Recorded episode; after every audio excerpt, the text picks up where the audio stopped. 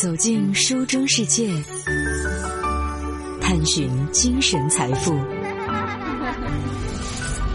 九五爱阅读，可以说，如今在豆瓣、微博、微信的朋友圈这样的一些社交的平台去搜索快乐的话，你常常呢会看到这样的表述：说感觉自己啊已经失去了快乐的能力了。其他。类似的一些感慨还有，突然陷入到了 emo，每天提不起精神，对什么都不感兴趣，压力太大，长期感到焦虑，特别的累。为什么要做这些？感觉不会再爱了，注定不会被理解，看不到前途和出路在哪儿，不知道活着的意义等等等等。这些文字有时候会交代表达者具体的经历和处境。透过屏幕，你能隐约看见的只是一个被快乐好像拒之门外的一个焦虑奔走着的迷惘的身影。不过，让人感到疑惑的不光是互联网和网络之外的现实世界为什么被这么多不快乐的情绪冲刷，更主要的是，在这样的表述的背后，快乐这个情绪的状态，就像优秀、勤奋、自律。以及若干需要我们后天习得的素养和技术一样，好像变成了一种能力。如果循着快乐就是一种能力这样的线索出发，我们也许可以追问：那么，快乐的能力应该如何被识别并且被培养呢？这个过程又依赖哪些内外部的条件吗？要养成快乐的能力。难道是作为现代公民的基本义务吗？如此，我们又应该怎样来处理多余或是有害的情绪呢？更进一步，既然痛苦、迷茫、空虚、焦虑和倦怠构成了快乐的反义词，那么纯粹的快乐长成了啥样呢？对于已然解决了基本的温饱问题，不必再为此刻的生存忧虑的人来说。难以摆脱的不快乐感和对于他们的反复的表述，是玻璃心吗？是矫情吗？选择快乐、追求幸福的决心，是不是和种种不快乐的现实感受之间有着不可调和的矛盾呢？那些无法快乐的人，算不算得上是不可救药呢？在今天呢，舒心就想和大家来推荐这样的一本书，是法国的一位临床心理学家呢所写的。这本书的书名叫做《允许自己不快乐》。可以说，这本书为我们前面所讲到的所有的这些问题，提供了一些也许还可行的路径吧。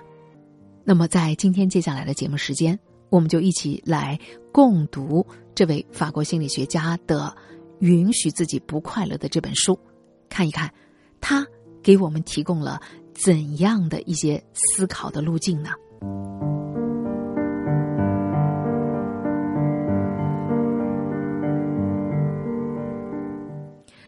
所谓幸福的家庭都是相似的，不幸的家庭各有各的不幸。托尔斯泰的《安娜·卡列尼娜》开篇的这番有关幸与不幸的论述，早已经是广为人知。不过，在托温和大多数的文学家那儿，所谓的相似的幸福，或许啊，终究不过是人类的终极追求，是一种朦胧的愿景，而与之相应的每一个具体的不幸。以及人们在种种的困境和迷雾当中的伤痛遭遇、艰难求索，变成了文学乃至一切的人文活动所关注的内容。心理工作同样如此。法国临床心理学家马克·安德烈·迪富尔在接触过许多求助者的精神悬崖、生命危机的时刻以后呢，他意识到提前干预的可能性和重要性。这些年。积极心理学的代表观念就是要把乐观、希望、自尊、幸福这样的一些正向和积极情绪的充盈看作是心理健康的标志，并且把这些情绪状态的产生归结为个体的意愿以及努力的结果，由此呢激励每个人去积极追求好的情绪，这变成了积极心理学的核心，乃至是唯一的目标。但是，这位法国的心理学家迪夫尔试图观察并且穿透现代人精神状态当中的种种不快乐的表象，来探究他们产生的缘由，以及感到被觉察、被压抑、被治疗的过程，最终触及到了负面情绪的存在以及人的内在脆弱属性的关联。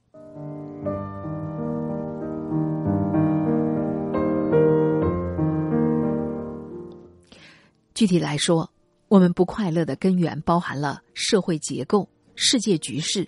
整体性的文化氛围、人际状态、社交媒介以及所有差异的个人成长的经验各方面的内容。当结构性的社会不公和没有办法选择的基因以及家庭把每一个个体嵌入到了一定的位置和境遇，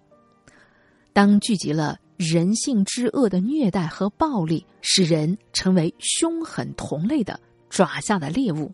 与此同时，日常生活当中很容易被忽视的冷漠和暴力，也损害着人们的道德和神经。当一个人对美好的追求以及憧憬，这些愿望和计划遭遇到现实的重重打击的过程当中呢，不快乐似乎也就在情理之中了。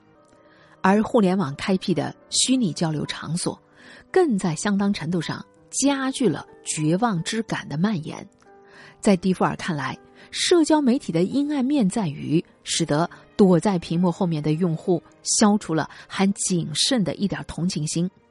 所以在网络当中的交流很容易就演变成情绪的宣泄，甚至变成了有意的冒犯、攻击，甚至是激怒。这本书带给我们的最重要的启示，也许是：快乐并不仅仅是关乎个人努力和意志的，相对应的，不快乐也就不是某一个个体或者群体的缺憾。由此看来，所谓的快乐能力论，有时候把一切都归于意志力，把快乐的情绪看作是自我激励的产物的话。那么，失败者就很容易陷入到自责当中。那些所谓的失去了快乐能力的人，在无力感、焦虑感的笼罩下，就陷入到了怪圈呐，为痛苦而痛苦啊！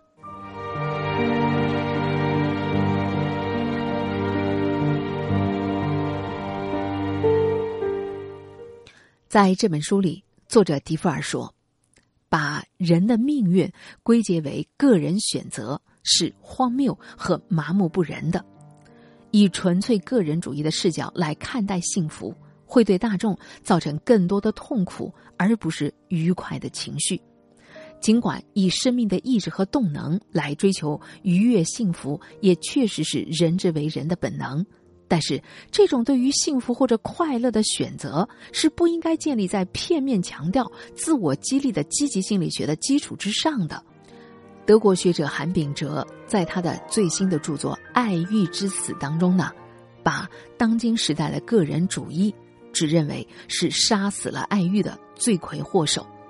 因为他提供了各种自恋式的自我满足的圈套，以取代纯粹的爱的自我让渡，而作为满足反面的状态的抑郁和倦怠，其实就是同一心理机制的产物。所以，韩炳哲才把抑郁症看作是一种自恋性的病症，病因往往是带着过度的紧张和焦虑、病态性控制狂色彩的自我中心主义。这种对于自我的过度的关注，伴随着对于自我失控的恐惧，所以才导致了一种封闭和内耗的循环。漫长的生命旅途中，我们与书的邂逅。重逢、眷恋与共鸣，构成了我们精神世界的一部分。夜深人静，倾听喜欢的声音，远离尘世的喧嚣，获得心境澄澈的享受。FM 九五，浙江经济广播，九五爱阅读，与您共享阅读带来的心灵财富。欢迎继续锁定 FM 九五。收听在这个时段由舒心带给您的九五爱阅读。接下来呢，我们继续和大家来介绍这样的一本由法国临床心理学家呢所写的一本书，叫做《允许自己不快乐》。我们来看一看，在这本书里，这位法国的临床心理学家迪富尔，他想告诉我们一些关于不快乐能够被允许的什么样的一些根源呢？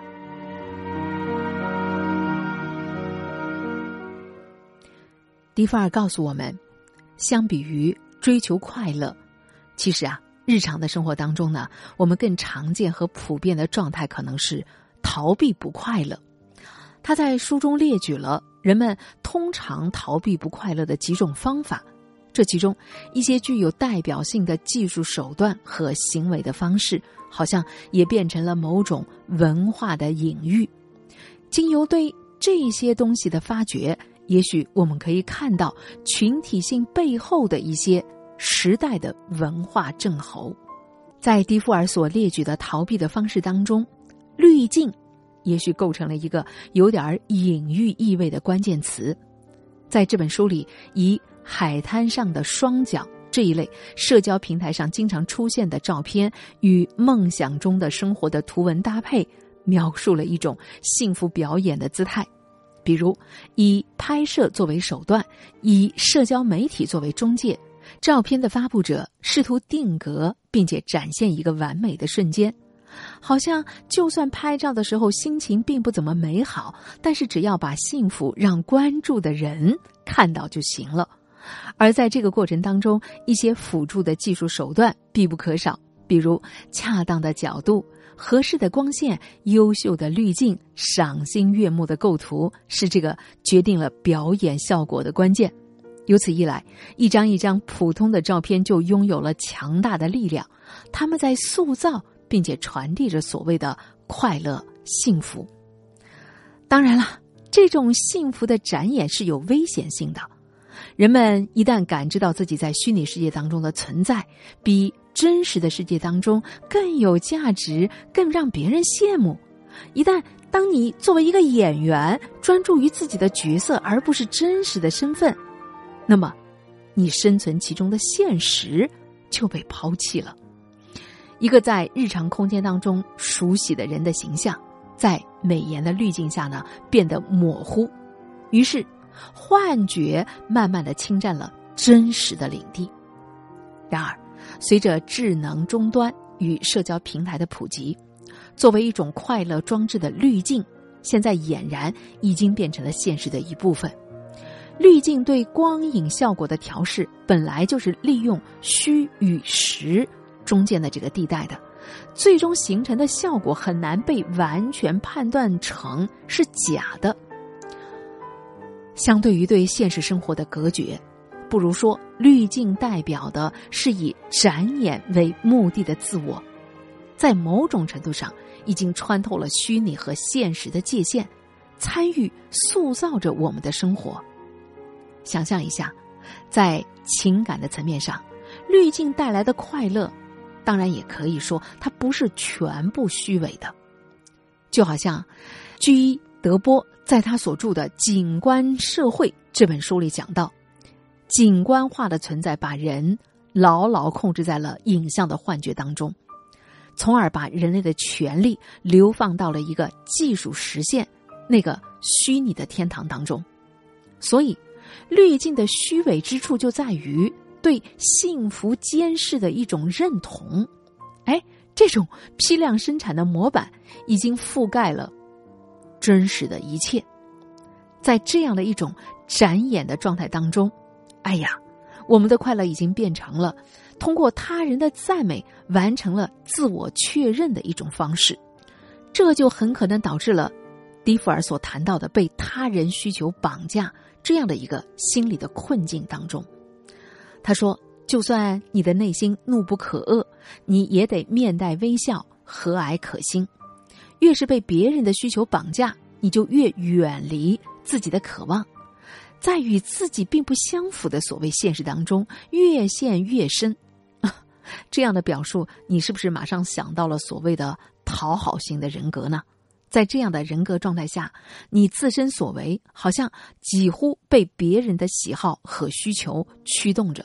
你的生活和社交由此变得非常的不容易。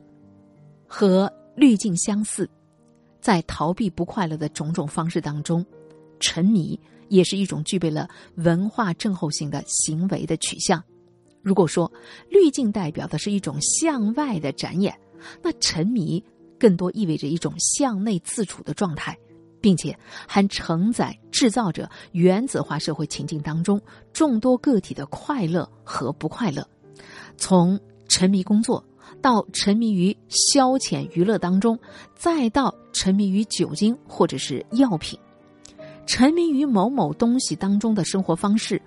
就是弗洛伊德意义上的一种生活的镇定剂。相比起对沉迷对象是外物的依赖，沉迷这个状态，也许在某种程度上制造了一个完全属于自我的空间。在这个舒适区里，个体能够暂时的摆脱他者的监视，进入到自己的内心世界，哪怕得到的是暂时的愉悦与平静。用蒂夫尔提出来的严肃的问题就是：你可以问一问自己。你对某种活动执着，究竟是源于它带来的满足感，还是害怕停止这一个活动之后出现的情绪呢？换一句话说，是快乐的驱使，还是不快乐的逃避呢？事实上，当我们沉迷在某种活动当中，不管是生产性的工作，还是消费性的消遣娱乐，追逐快乐。与逃避不快乐这两种心理倾向呢，可以说是同时出现、相互渗透的。对幸福的探求，与对不幸的遗忘，以自己所熟悉和喜爱的方式和世界发生更多连结的渴望，与想要一世独立、拥有一个安静的小世界的需求，其实，这就是现代人复杂流动的心理世界。所以，所谓的沉迷，也不仅仅只具备负面的情感价值，这就是我们这个时代典型的现象，或者说是巨大的悲剧。所谓的玩物忘忧，也不仅仅只是逃避自我，其实也是一个感知并且认识自我的过程。所以，从这个终极的角度来讲，我们也没有必要对这样一个时代的悲剧。抱过于绝望的态度，如今所谓的内卷、躺平、社恐、宅生存，种种流行词汇背后的精神状态和行为举止，好像都可以在刚才这位法国的临床心理学家蒂夫尔所讲到的沉迷的或者滤镜的这些逃避痛苦的方式当中来找到源头。作为当今的时代文化生产出对于不快乐的回应和防御，不也正是我们人生的一部分吗？在韩剧《我的解放日志》当中，女主人公说过这样的话：那些过得健康又开心的人，说不定他只是选择不去纠结那些疑问，而且用“人生嘛就是这样”这样的谎言来进行妥协。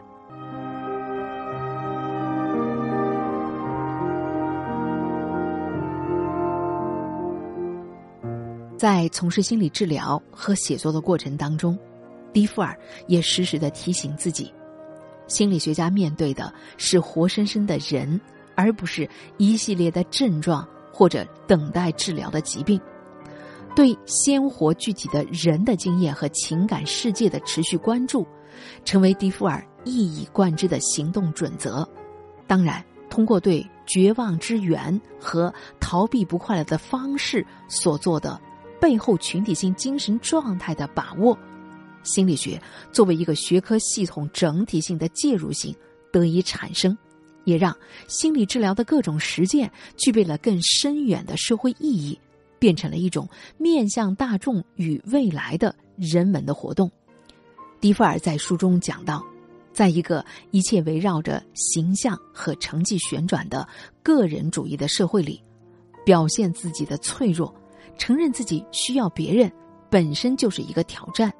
如果快乐取决于个人的能力与意志，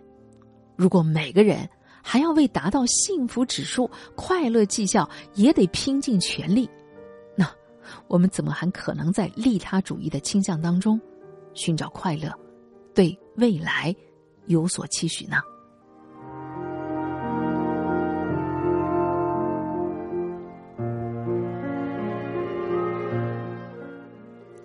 好了，今天对于允许自己不快乐的这本书的分享呢，就和大家说到这儿。也许啊，有人在评价说这本书是今天的积极心理学的对面，确实也没有错。当我们开始用各种的理论武装了自己的头脑，快乐变成了一种必须要去追逐的能力，而自己又恰恰丧失了这种能力的时候，你是不是感到非常的沮丧，甚至开始焦虑起来了呢？其实大可不必吧，所以要有允许自己变得脆弱，允许自己过得没那么快乐的内心的许可证。